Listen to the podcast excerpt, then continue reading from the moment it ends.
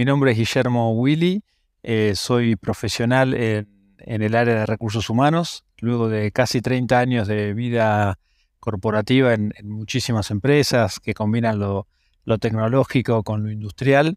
Estoy hace tres años trabajando en una vía independiente, muy ligado a la educación, este, como director ejecutivo de Digital House, acercando oportunidades este, para trabajar en el mundo tecnológico a, gente de toda la región y de todas las edades, y también dirigiendo la maestría en dirección de, recursos humanos de la UADE Business School.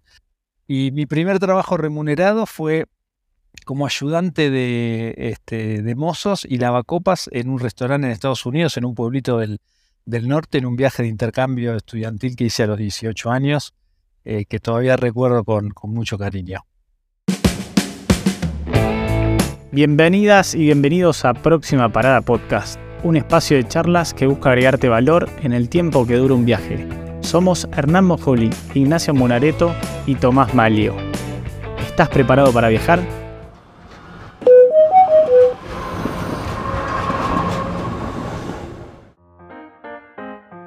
Qué bueno, Guille, gracias. Gracias por estar hoy con, nosotros. Es un placer eh, siempre escucharte. Y bueno, ya de arranque me, surge una primera pregunta. ¿Es una ciencia lavar las copas o no? Mira, eh, era un lavaplato industrial que lavaba en 7 u 8 minutos, así que te diría que era bastante científico todo el proceso de preparación y de, eh, así medio como en cadena industrial que había que estar viste, poniendo y sacando, poniendo y sacando, poniendo y sacando, este, copas, platos, todo lo que sea. Este, y lo, eso era una ciencia. Cómo trabajaba el lavaplatos era una ciencia. Lo que era un arte es cómo yo me las ingeniaba para no quemarme las manos cuando sacaba eso con una temperatura altísima. Tremendo. Ahí fui usando varios trucos, ¿viste? Pero bueno. Contame cuántas copas rompiste, cuántos vasos te cayeron, la verdad. No, incontables, incontables. no, no, tan, no tantos, no tantos. Pero sí, siempre alguno, siempre alguno caía ahí. Por suerte los, los dueños eran buena onda y no me lo descontaban del sueldo. En ese momento mira, lo que, lo que es la inflación en Estados Unidos, pues yo escucho jóvenes que van a, trabajar y demás ahora que ¿viste? se pagan esos laburos este, 16, 15 dólares por hora. En ese, en ese año, 1998, los mozos ganaban 4 dólares, eh, no, 2 dólares por hora más la propina y yo que era lavacopas que no tenía tanta propina ganaba 5 dólares. O sea, mira la, cómo evolucionó la inflación que ha habido en el mundo en, en esos 30 y pico de años. ¿no? Tremendo, tremendo. Pero bueno, hablemos de temas más más, eh, más lindos, más entretenidos, que por lo menos sabemos que a los tres nos gustan. Si bien nos vamos a meter un poco de lleno en tu eh, expertise y, específicamente con lo que estás haciendo ahora, fundamentalmente en digital, me gustaría hacerte primero una pregunta que tiene que ver con tu pasado, eh, tiene que ver con, la experiencia que vos tuviste y de hecho la contaste en Globan. ¿Y, qué, es, qué, ser parte de un unicornio? Hemos sacado a varias personas, gente de tienda nube, de Mercado Libre, y nos han contado algunas cuestiones, pero en, tu caso, eh, nada, ha sido parte importante eh, justamente de, haber tenido muy pocas personas dentro de la nómina a pasar a ser 10.000, si no me equivoco, y, qué se siente un poco eso, ¿no? Contarme eh, qué, se vivía, cómo se vive eso. Sí, como experiencia yo siempre lo digo, desde el punto de vista laboral es como ha sido, no sé, mi doctorado, no sé, el, el, título, viste, máximo que uno casi puede aspirar en términos de los desafíos, la adrenalina, la, mística que, viví en todos esos años en Globant. Como decís Hernán, empecé con, un poquito menos de, mil personas en la nómina em, y algunos pocos países en América Latina y después en todo este proceso este, que fuimos creciendo, em, cuando me fui éramos ya más de, de, 11.000 personas y con, este, con operaciones en la India, en Europa del Este también, mucho más consolidados en Estados Unidos y siempre eh, realmente lo viví como una, como una, y lo sigo viviendo como, como una familia, ¿no? Este, mucho trabajo en equipo, mucha colaboración. Este, muy difícil decir que el éxito de Globan es de, es de una persona, por más que obviamente los, los, cuatro fundadores y emprendedores tienen un drive y una pasión y un empuje que los sigue caracterizando este, 30, 20 años después. Em, pero realmente es un trabajo en, equipo y demás. Y, muchas este, vivencias de, transformaciones y, pasar de una empresa que al principio este, no te digo que se ataba todo con alambre, pero que realmente con herramientas mucho más rudimentarias que las que después tuvimos que, ir implementando en la medida que nos internacionalizábamos. Formé parte del proceso de salida a, la bolsa y cotizar en, New York. Eso también generó este, muchísimos aprendizajes y exposición. Este, como officer de una compañía pública, uno también tiene muchas, muchas responsabilidades de hacer las cosas bien.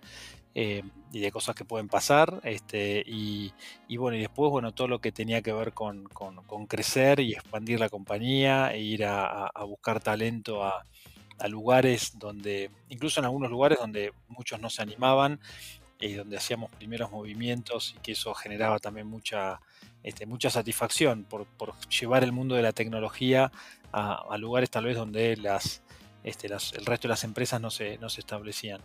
Y después, este, con mucha satisfacción por, por todas las prácticas de, desarrollo de liderazgo, de talento y ver un poco cómo la, los Glovers iban creciendo y, cómo iban haciendo carrera y, este, y, cómo de alguna manera este, generábamos en las comunidades donde estábamos este, más masa crítica, más gente este, que, venía como a, trabajar en Globan o a través de programas como este, academias, bootcamps, etcétera, este, desarrollábamos gente y talento en las comunidades más allá de los que Globan después contratar.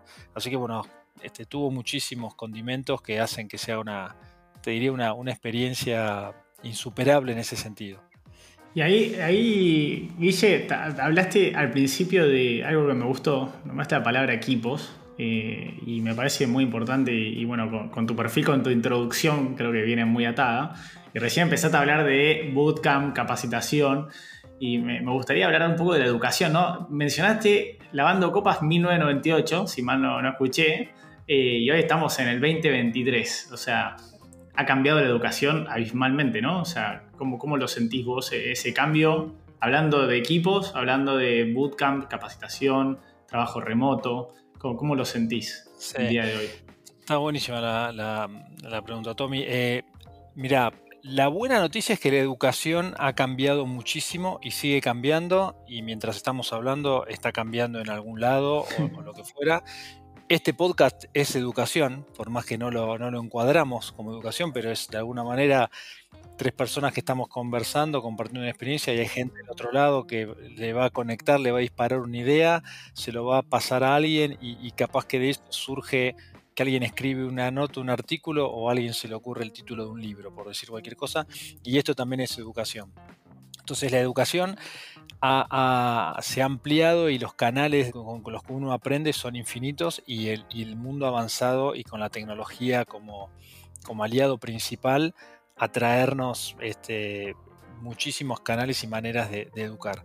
Lamentablemente la mala noticia es que la educación tradicional no, no está yendo al ritmo que está yendo el, resto de las, si quieren, de los canales educativos. la educación formal, si bien obviamente este, hay este, docentes que le, le, van poniendo de alguna manera este, distintas dinámicas, distintos aprendizajes y demás. En lo que es la estructura de los países, eh, todavía está como un poquito atrasada, es una institución que bueno, se, creó para, otra, para otro siglo, para otras necesidades, entonces ahí es como que cuesta un poco más.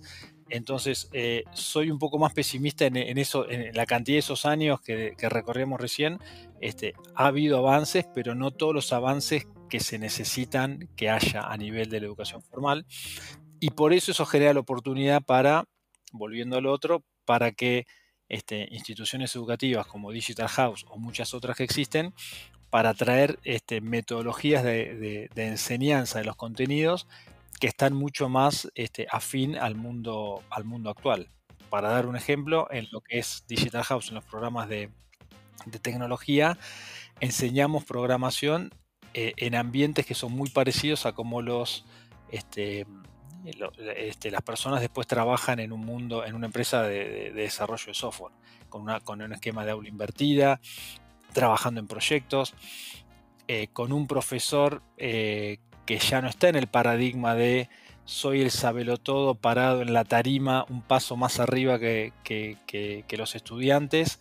Eh, iba a decir alumnos, la palabra alumnos es el que no está iluminado, a alumno, ¿no? Entonces ya ahí se parte, ¿no? El, profesor iluminado y el, alumno, ¿no? Entonces me gusta más hablar de la palabra estudiantes, aparte soy hincha de estudiantes, así que es una palabra que me, viene rápido y fácil. Em, entonces, bueno, el, profesor es más un facilitador que distribuye un poco el, juego y con preguntas, con conexiones, con cómo hace trabajar a, a, este, los chicos en, en, equipos, etc. Entonces, bueno, es un paradigma este, de alguna manera de transferencia de conocimiento que es, este, que es distinta, que es más compartida, es más horizontal, es horizontal como, como hoy son las organizaciones. Hay un paralelismo entre el mundo industrial jerarquizado con los niveles y un modelo educativo también muy jerarquizado, eh, y los esquemas actuales, modernos, de trabajo en equipo horizontales con, con pocas capas de management, con modelos educativos que son también de vuelta más horizontales, más colaborativos y demás. Pero igual ahí te quiero hacer una pregunta, porque me, quedé pensando y, escuchando esto que nos estás trayendo que me encanta. Me pongo a pensar nosotros tres, eh, nada, desde que nacimos eh, como que teníamos medio pautado, bueno, vas a ir al colegio, primario, secundario, universidad, tal vez haces un, posgrado, máster, MBA, como que ya estaba todo medio escrito, ¿no? Y hoy eh, bueno, tenés hijos eh, y hoy cambió un poco, ¿no? Esa estructura tal vez hasta la secundaria sí, pero en pos de la secundaria es como que ha cambiado la posibilidad de solamente ir a una universidad y encontrarte otras herramientas como algunas mencionaste, que le dan la facilidad, ¿no? también a, las personas, para no decir la palabra alumnos, que me gustó lo que dijiste, de poder capacitarse y aprender, ¿no? De otra manera. Más rápido, ¿no? También. Sí, se están rompiendo muchos modelos. De hecho, este fin de semana que estuve en una actividad en Bariloche y compartí con bastante gente joven y, siempre es lindo hablar este, con gente joven. En Global una de las cosas que decíamos es que este, nos encantaba nutrirnos de, toda esa energía y el feedback del talento joven. Y uno ve cómo las carreras que eligen o incluso las no carreras, que tal vez no son carreras universitarias, sino este, aprender en algún área de expertise y demás, y toda la apertura que tenemos nosotros como padres con, con esas ideas nuevas que traen los chicos. Y hablábamos en esas charlas medio de café de que no era la misma apertura que nosotros teníamos cuando, eh, cuando estudiamos. Este, bueno, Vicky, mi esposa, siempre cuenta, yo, dice, yo elegí administración de empresas porque era de todas las que vivía en La Plata, si estabas en la Universidad de La Plata, había un mandato de aprovechar que tienes una buena universidad, es gratis, anda ahí.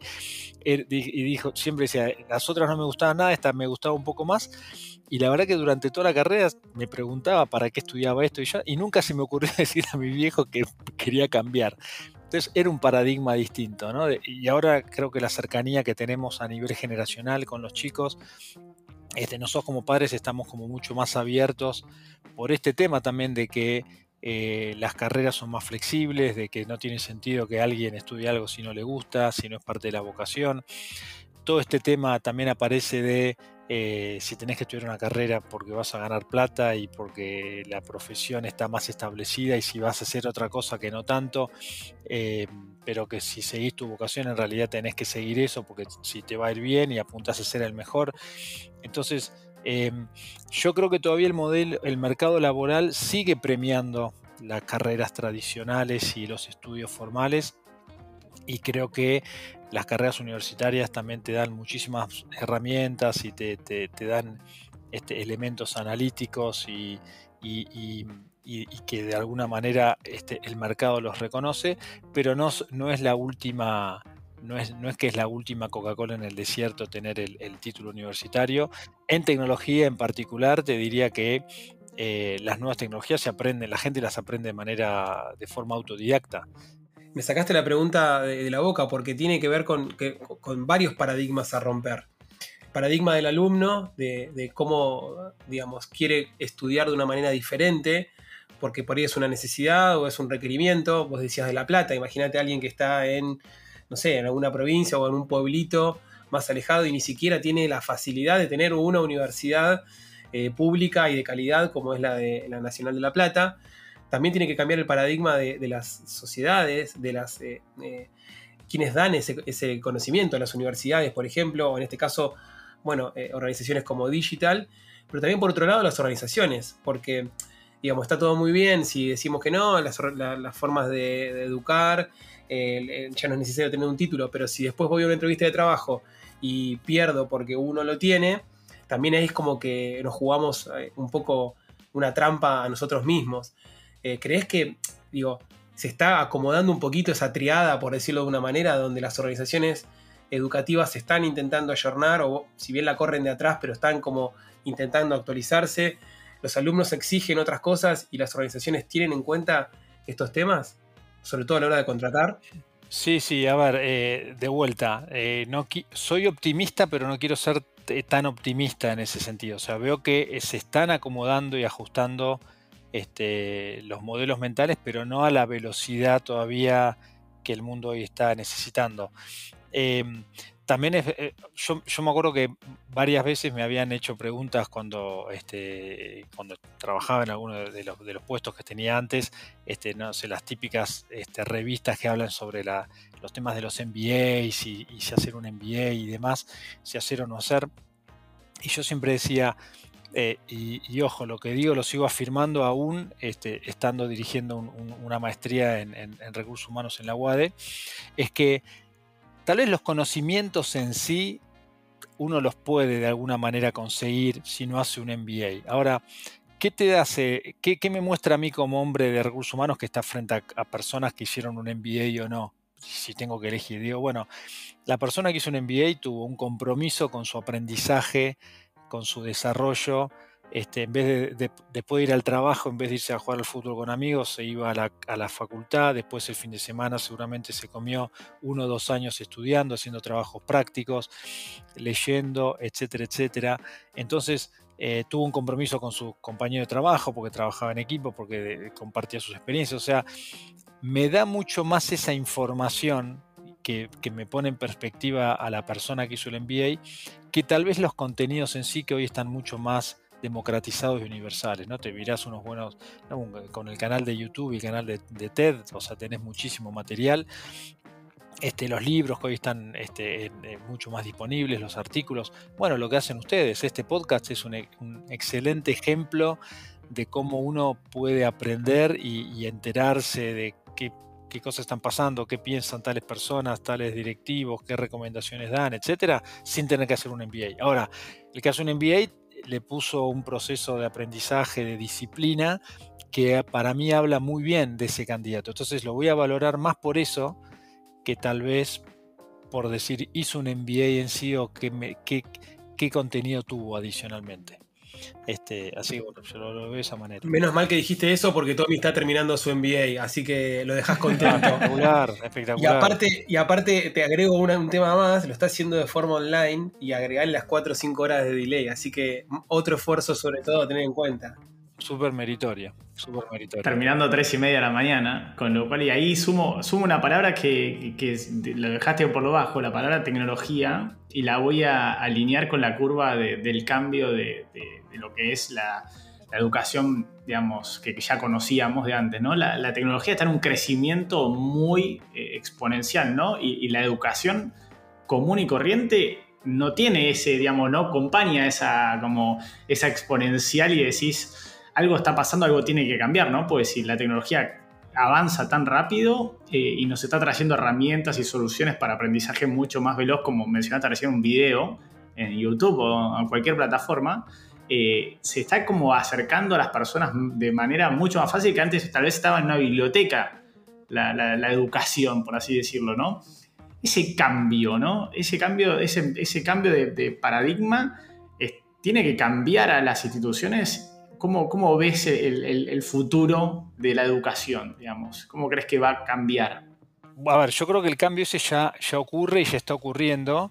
Eh, el cambio se está, en, esto lo veo más como una cosa más bottom-up, como que el cambio lo están trayendo los, estudiantes y los mismos docentes eh, que están ayornados. Por eso creo que es muy importante el trabajo de las instituciones educativas en en ir de alguna manera renovando el cuerpo docente y asegurando que los docentes estén este, actualizados. Este, cualquiera que hemos trabajado en empresas vemos que no existen los cargos eternos.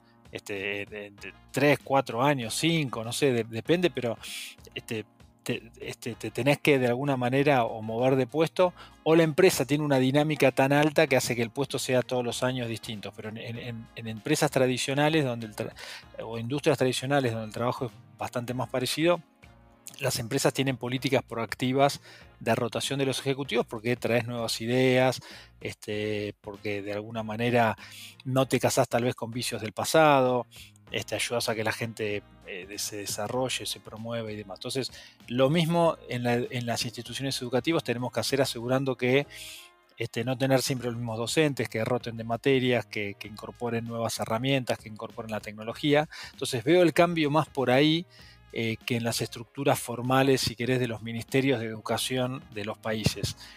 Mi ámbito de influencia es más en América Latina estoy viendo buenas, eh, buenas ideas y buenas perspectivas en países como Colombia y Uruguay. Los veo un poco más este, avanzados que en Argentina, lamentablemente, pero en algún momento va, a llegar. Entonces, el cambio lo veo más ahí, en esa creatividad de el docente con, sus este, estudiantes y el equipo, poniendo innovación en el programa académico, pero no tanto porque desde, desde arriba te viene que lo tenés que hacer por el, por el la bajada del Ministerio de Educación. Pero bueno, creo que la realidad es mucho más, ahí yo confío un poco en la, en la realidad y en, y en un poco las, las grandes tendencias, lo mismo que pasa con este Ayer me, ayer me venía, no sé, vine de este viaje, venía en un Uber y le pregunto al, chofer de Uber cómo le estaba yendo con el tema de, las regulaciones. Y me dice, y no, nos va como a todos, le pasa al de Cabify y demás, pero ahí me dice,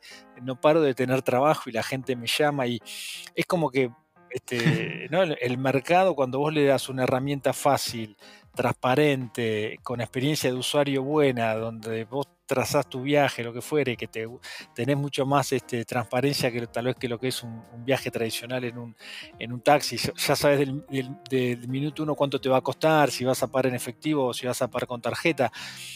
Cuando el usuario le gusta eso y se enamora de eso, para mí no hay fuerza que lo pare. No hay gobierno, no hay regulación, no hay nada. Entonces yo soy un optimista de eso y con la educación está pasando lo mismo, ¿no? Estamos charlando acá, la gente se anota en Digital House, después hay uno que estudia inteligencia. Todo lo que está pasando en el mundo desde que, desde que Microsoft anunció la, el, chat, el, Open GPT, que lo llama en Bing. La cantidad de gente que está ahora estudiando, que está preguntando qué es inteligencia. O sea, ya hace rato que viene. Yo en Globan, mira, hicimos un. En Globan tuvimos una iniciativa que estuvo espectacular que fue cuando empezó, cuando incipientemente se empezó a hablar de inteligencia artificial, eh, Martín Migoyo, el CEO, dijo, yo quiero que todos los Glovers, desde el, eh, desde el, desde el CEO hasta todas las áreas, digamos, aunque sea de, de soporte, recursos humanos, no importa, no tecnología, toda la compañía sepa de inteligencia artificial. E hicimos con, dos o tres Glovers que, eran los, los gurúes de ese momento un, curso, ahí hay otro ejemplo de educación no tradicional. Una serie de videos, este, que es un curso básicamente como si fuera el, inteligencia artificial for dummies, digamos, ¿no? Este, y bueno, habíamos empezado y, todos esos Glovers se capacitaron en, en, toda esa herramienta pero, pero miren todo lo que, todo como, bueno, cuando un jugador mucho más grande y mucho más, este, tal vez en una empresa de, producto y con, muchos millones de inversión, este, pone un tema sobre la mesa, como ese tema automáticamente este, se, empieza a generar de vanguardia y empieza a generar una curva exponencial, como hablaban recién ustedes, que, que hace que que me imagino que todas las universidades del mundo deben estar pensando cómo, así como está Google pensando cómo va a ser para que no quedarse atrás en la batalla de los buscadores, todas las universidades tecnológicas del mundo, incluyendo Digital House, pensando, bueno, cómo metemos los contenidos de inteligencia artificial que ahora ganaron como una preponderancia gigantesca, porque aparece algo, viste, que te lo pone en otro nivel. Es como que todo el mundo está hablando de inteligencia artificial y ahora es como que esto lo acelera mucho más. Eh, lo mismo que pasaba con la flexibilidad y trabajar remoto. Veníamos todos de alguna manera, viene la pandemia, te lo acelera y te, te hace como un salto cuántico, ¿viste? Como si fuera una.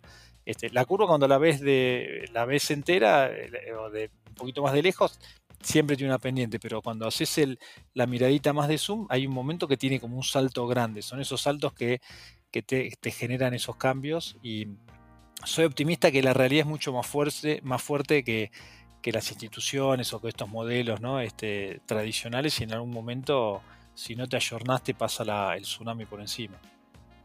Yo creo que ahí tiene, tiene un tema de eh, más que nada que ver con, la lógica de la curaduría, ¿no? Porque básicamente decís, bueno, ¿dónde saco? ¿Dónde consigo un docente que me pueda enseñar sobre esto que de repente, eh, si bien hay gente que ya venía laburándolo y demás, digo, hoy por hoy es como que todo el mundo sale desesperado a buscar, no, yo necesito y es como la, moda. Y muchas veces es, complicado también desde ese lado, ¿no? Desde cubrir las, las habilidades eh, del lado del docente de decir, bueno, mirá, estamos aprendiendo todos juntos. Creo que también tiene que ver un poco con eso, ¿no? Porque vos decís, bueno, ¿qué enseña digital?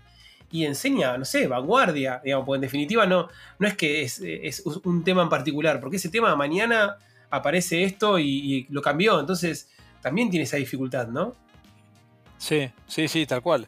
Y, ahí dijiste un tema muy lindo, Hernán, que es eh, permitirnos como docentes que los estudiantes, y acá sido alumno de vuelta, este, nos enseñen. Y que por qué no el último contenido no lo puede traer este, y sin avergonzarnos, ¿no? Alguien que está viendo un tema, el tema de vanguardia, este, y que en realidad el aula sea un espacio donde todos, en cierta igualdad, este, desde el lugar de donde podemos hablar, tal vez uno puede tener más conocimiento que otro, puede tener más experiencia y más, pero esa igualdad desde el punto de vista de pensar que tengo la posibilidad de decirlo y que, me van a escuchar y, no voy a ser de alguna manera visto como, un soberbio, lo que fuera, este, generando un ambiente este, en el aula donde uno pueda este, este, ganar y beneficiarse de toda la, riqueza que traen este, todas las, todas las, este, las personas que están en, la clase, ¿no? Y a veces también están los prejuicios, lo hemos visto con Hernán en la maestría, decir, bueno, tiene tanta riqueza el que viene de una pyme familiar y que aporta una mirada eh, como el que, el que viene haciendo la, la, carrerita, entre comillas, perfecta en las corporaciones, ¿no? Y bueno, todos podemos aprender de todos. Totalmente. Tenemos que estar abiertos. Y ahí te quiero, te quiero llevar a, un lado que, bueno, estuvimos tocándolo con, con palabras. Eh, estamos hablando de Digital House. Me gustaría abrir el juego, porque por ahí hay alguien que no conoce Digital House, nos escuchan de todos lados del mundo. Contanos un poco de Digital House, qué están haciendo, cuál es la visión. Además, hablaste recién de, mantenerse actualizados y cambiar. Eh, ¿Hacia dónde están yendo con Digital House, con estos cambios que están sucediendo? Eh, bueno, mismo recién trajiste lo de, inteligencia artificial que me, encantó. Eh, ¿dónde, ¿Hacia dónde están yendo hoy por hoy con Digital House? Bueno, un poco seguir construyendo en esta misión de, achicar la brecha que hay gigantesca entre la cantidad de oportunidades laborales en la región y, la cantidad de gente que estudia estas, estas carreras o estos, este, estos, estos saberes. Em, estamos yendo con, la constante innovación de los métodos de aprendizaje, esto que hablábamos de, del aula invertida, de trabajar eh, como se trabaja en las empresas, de manera colaborativa, de manera horizontal, eh, con profesores que son más este, facilitadores y conectores que sabelo todos, con, un modelo mucho más parado más desde, desde esa humildad, em, parado desde un lugar también de ganar un poco la, confianza de los estudiantes a través de esta de, generar espacios participativos con diversidad en, el aula em, y generando de alguna manera mucha práctica concreta con proyectos. Recién hace un rato estaba en una reunión donde eh, se nos ocurría la idea de invitar empresas a que participen de la exposición de los estudiantes que están terminando este, sus programas educativos con, un proyecto este, así integrador que sea un proyecto este, concreto y estábamos diciendo qué bueno este, que esos proyectos, primero, eh, ayudar a estimular a los estudiantes para que busquen ideas innovadoras y que incluso pensando en, proyectos que podrían ser este, el inicio de algún emprendimiento, de una startup, e invitando a las empresas a escuchar esas devoluciones o esos trabajos integradores donde hay este, herramientas concretas de desarrollo, donde se desarrolla un e-commerce, una página web, una plataforma, lo que fuera, este, y poder generar como un espacio también de intercambio de aprendizaje que le sirva a las empresas para entender un poco lo que está pasando en el mundo también educativo eh, y que le sirva también a los estudiantes como vidriera y como manera de conseguir empleo con, esos, este, con esas empresas. Así que un poco va por ahí. Después los temas de inteligencia artificial, los temas que se van, van entrando en el mercado, se van poniendo como parte de de, los proyectos, como te decía, de este, integradores y como saberes adicionales, este, porque el objetivo siempre es generar gente que pueda trabajar en el mundo de la tecnología que pueda desarrollar eh, utilizando obviamente la, mayor cantidad de, lenguajes posibles.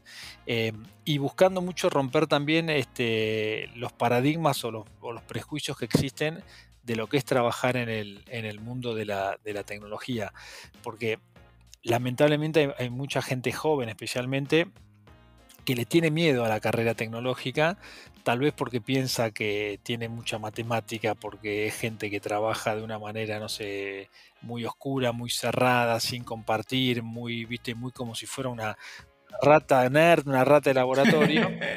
y, bueno, realmente cuando uno ve cómo se trabaja en las empresas tecnológicas, donde eh, la flexibilidad, la vestimenta, los horarios, el ambiente de trabajo, eso, eso genera este, realmente que darlo a conocer.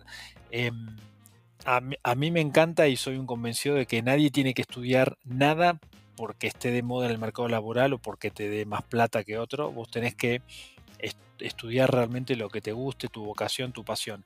Sí me da mucha lástima cuando eh, hay gente que eh, elige no estudiar, por ejemplo, tecnología por un desconocimiento. Entonces creo que el objetivo es, como, empresa y, y, el resto de las empresas y los gobiernos, tenemos la obligación de dar a conocer qué significa estudiar tecnología y qué significa trabajar en una empresa de tecnología, para que después la gente elija qué quiere hacer. Pero creo que ese deber lo tenemos y, no puedo creer cómo, por ejemplo, un país como Argentina no invierte mucho más recursos en, divulgar eso, ¿no? que debería ser una política de Estado. Este, porque realmente somos el tercer sector exportador que genera dólares en Argentina pero el primero que genera mano de obra, porque tanto las actividades agrícolas como las de petróleo y, gas este, son muy este, intensas en, la, inversión de capital, pero no generan tanto empleo, aparte que vez más las máquinas este, hacen el trabajo humano. Entonces, realmente el, sector de la economía del conocimiento y la exportación de esos servicios genera mucha mano de obra. Entonces, realmente a veces no entiendo cómo no es este, la prioridad número uno de, los gobiernos nacionales. Pero bueno, para evangelizar un poco más, exactamente. Bueno, es, buenísimo lo que decís, Guille. La verdad que eh, es súper interesante, eh, mucho para rescatar, pero bueno, ya venimos con, un tiempo avanzado. Voy a retomar y voy a hacer la última pregunta antes de pasar al ping-pong, que me gustaría saber, eh, ¿sos politólogo? Estudiaste eh, ciencias políticas en la UBA. Ciencias políticas en la UBA, quería ser diplomático, quería ser periodista de relaciones internacionales y bueno, nada. Este, y, mi pregunta, y mi pregunta de ahora sería, si tuvieras 18 años, ¿qué decidirías estudiar? Uy, qué linda pregunta. Eh, y creo que estudiaría creo que estudiaría licenciatura en, recursos humanos, alguna, o, tal vez este, administración de empresas, alguna. Yo después hice una maestría que me permitió un poquito abrir el, panorama, em, pero porque realmente considero que un hombre este, de recursos humanos tiene que entender un poco todo el negocio, entonces estudiar administración de empresas o ingeniería industrial creo que son buenas, buenas carreras, pero no sé si hubiera estado tan, tan afín a mi, a mi vocación. Eh, así que probablemente hubiera estudiado licenciatura en relaciones este, trabajo, relaciones humanas o recursos humanos, como en ese momento no había tantas, tantas opciones. Eh, si tuviera que volver el tiempo atrás, en realidad otra posibilidad que a veces digo que hubiera sido de mi vida es em, cuando estaba este, a, los, eh, a los 30, 32 años por ahí, dije, bueno, ¿qué hago? Dejo la carrera y me mando al, Servicio Exterior de la Nación y hago mi vida diplomática. En su momento no lo hice y son esas cosas que a veces digo, bueno, si pudiera volver el tiempo atrás, tal vez me jugaría una ficha a ver cómo hubiera sido esa, esa vida. Así que bueno, ahí te la abrí por dos lados. muy bien, muy bueno. Bueno, algún que otro cóctel igual habrás tenido eh, y, y, viajar, viajaste un montón. Creo que también tiene un poco, ¿no? Por ese lado. Sí, sí, sí. E, em, era, este, cuando uno este, trabaja y más en puestos después ejecutivos, en definitiva es un embajador de los valores de la compañía y bueno, en Globan en particular me la pasaba viajando, hablando con la gente, llevando un poco los valores, llevando los programas, llegando las, este, bueno, todo un poco todas las cosas que hacíamos eh, eh, y, y, contando un poco lo, este, para dónde queríamos ir, la misión, bueno, un poco la, este, dando contexto que es tan importante, ¿no? A veces creo que este, pecamos en, todos los ambientes, ¿no? con nuestros hijos, con nuestros amigos, con todo, es, invertir un poquito en dar contexto, contar por qué hago esto, por qué estoy pensando esto, por qué me parece importante, ¿viste? Vamos derecho, ¿viste? A, mandar el mail, ¿viste? Mandamos el mail de lo que necesito y, che, contá un, un párrafo para qué lo querés, o qué va a cambiar si no lo hago, algo así. Está bueno, está bueno, está bueno. Bueno, Villa, este viaje suma valor en todo sentido y nosotros tenemos un ping-pong de preguntas bien cortitas, son tres. Queremos a que le des a la gente. Dale. Ping-pong de preguntas. ¿Un libro que te haya transformado, que te haya marcado? Dos lecturas que me han cambiado un poco la manera en cómo estoy enfrentando mi vida en esta última etapa, después que cumplí 50 y estoy en esta vida más independiente. Eh, que las quiero dejar de mencionar porque están buenas. Una se llama Morir con cero, que básicamente significa. ¿Vieron eso que está. Este, se está usando ahora que se dice la herencia es un error de cálculo? Este, bueno, tiene que ver con este, maximizar las experiencias de vida que uno tiene antes de que sea tarde. Y hay un concepto que me encanta de ese libro, así como uno dice en el mundo financiero, uno trabaja con los dividendos, ¿no? Los dividendos que te da una acción, una inversión y más las experiencias de vida te dan este, dividendos de memoria. ¿Y qué es un dividendo de memoria? Es lo que pasa cuando todos los viernes, primero de cada mes, me junto con mis amigos y hacemos los cuentos de las vacaciones que hacemos en Mar del Plata, en Pinamar, y todos los meses contamos lo mismo. Y es como que recreas esa experiencia y te rejuveneces y la haces hasta que te mueras. Entonces, o el viaje que haces con la familia, las vacaciones, etcétera. Entonces, te da como un dividendo de memoria invertir en experiencias. Entonces, el, resumen del libro es invertir en esas experiencias que te pagan esos dividendos de por vida e invertirlos antes de que sea tarde, porque hay muchas experiencias que uno depende de la salud, no solamente del tiempo y el dinero. Em, y la otra es el esencialismo de, de McKeown, que es un libro que también te, obliga o te, de alguna manera te recuerda en la cantidad de cosas que uno hace que no son esenciales, que si no las hace no pasa nada. Entonces focalizarse en lo importante, en lo que es esencial para uno, saber decir que no, que es un arte mucho más difícil que decir que sí. Em, así que bueno, en esta etapa de mi vida estoy un poco tratando de eso, de maximizar experiencias de vida y, y que sean esenciales. Realmente, viste, eliminar lo que no es eliminar la maleza para, que el camino sea mucho más claro y más simple de transitar. Muy bueno, muy bueno, muy bueno. ¿Un sitio web que te aporte valor? Y miro mucho TED. Este, TED, me, encanta ver las, las, charlas TED, así que este, estoy, estoy bastante... que me aporta valor por esto que estamos diciendo el educativo, ¿no? Y que habla creo que también de lo que significa la nueva manera de educar. Después, este, muchos sitios web que leo, que me informo, este, tendencias y demás, pero creo que TED como, como herramienta educativa me, encanta y creo que es un ejemplo también de algo disruptivo. Totalmente. Y por último, una aplicación que te sea útil. Mira, va a parecer esotérico, pero eh, me encanta el, todo el tema de, eh, de la astronomía y la astrología y todo el tema de los planetas. Y, últimamente estoy pensando este, que el mundo es de la manera que lo estamos castigando. en algún momento la respuesta a los problemas que tenemos de, energía y sustentabilidad tiene que ver con, con, lo que está pasando en el universo. ¿no? Entonces creo que los hombres tenemos que dejar de mirar un poco, así de mirar el ombligo, mirar tanto el planeta Tierra y mirar un poco el universo y, tal vez fuentes de energías que vengan de afuera y cosas que aparezcan en otros planetas y demás. Así que en línea a eso que estoy pensando y que me gusta y que de alguna manera me, me traslada a decir somos parte de una cosa mucho más grande de lo que pensamos que somos. Hay una, aplicación que se llama Sky Tonight, que sería Cielo esta noche, eh, que es la clásica esta de las aplicaciones. Debe haber muchas más, viste, que pones el, celular en el cierre y te, muestra qué constelaciones, dónde están los planetas. Y, la aplicación tiene como una, musiquita medio zen. Entonces cuando lo estás mirando, viste, te, te sentís que estás como, no te digo en un viaje al espacio, Está sí, más como una meditación ahí más en la India pareciera o en algún en algún templo tibetano. pero bueno, me gusta, estoy como, estoy como muy conectado con, con, el universo y creo que este, este, muchos de, las, de los problemas que tenemos acá en el planeta Tierra nos va a ayudar a pensar un poquito más fuera de esta caja, que aparte la estamos maltratando, así que creo que nos va a convenir. una, una rareza que está, está buenísimo. está bueno tener esa, esa, visión. Así que nada, lo anotamos y la, la tenemos ahí en cuenta. Seguramente que la vamos a probar.